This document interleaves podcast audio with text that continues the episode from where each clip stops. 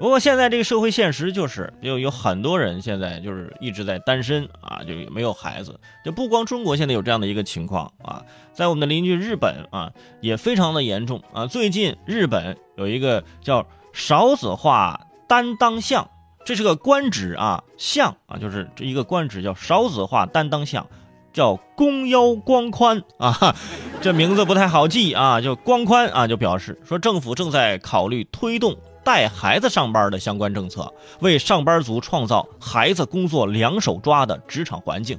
前两天，这个公腰光宽，那就光宽吧哎呀，就光宽啊，就是视察了，就位于日本有一个县城啊，就是呃鼓励带孩子上班的一个公司，去这个公司去视察了，和那一边抱着小宝宝，一边在处理业务的公司的职员进行交流。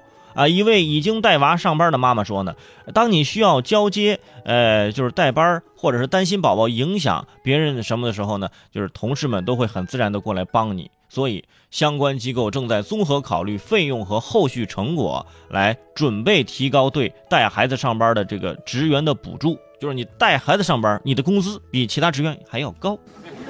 哎呀，那以后是不是得借孩子上班了？是不是？啊没还要借你孩子，我就挣个工资钱。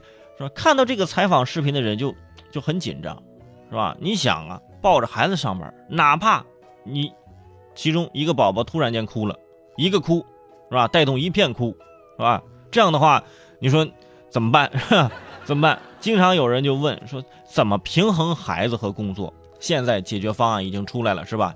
嗯，左手抱着孩子，右手操作着电脑，非常的平衡啊。孩子每天进公司，还是哎，就针对。孩子的一个早教班，说每天学习 PPT、Word 是吧？Excel 是吧？不过呢，也不能光这么说，是吧？因为各行各业它也不一样。你比如说这个程序员，每天坐在电脑前修 bug，孩子一哭才想起来，哇，怀里抱这是最大的 bug，是吧？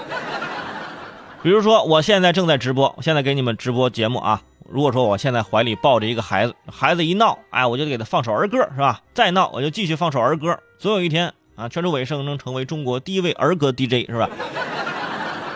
不过呢，我们也都能理解，说日本政府的这番操作的这个心情啊，既然是少子化啊，那就是把孩子多带出来啊，多用孩子的天真可爱感染大家啊！一看这么可爱，那我也生一个吧。其他同事一看这宝宝，我的天哪，哈，真的啊，更不想要了，是不是？因为有的孩子生下来是报恩的，有的孩子生下来你感觉他就是来报仇的。再碰上刚开始学喊妈妈的那种小宝宝啊，虽然说宝宝不会说话，但是就是不能阻挡他想说话那种欲望啊。刚学会说妈妈两个字或者爸爸两个字全天就是全都是妈妈妈妈妈，全都是这个，哇，听得你这耳朵呀都有点起茧子。但是孩子还是可爱的，对吧？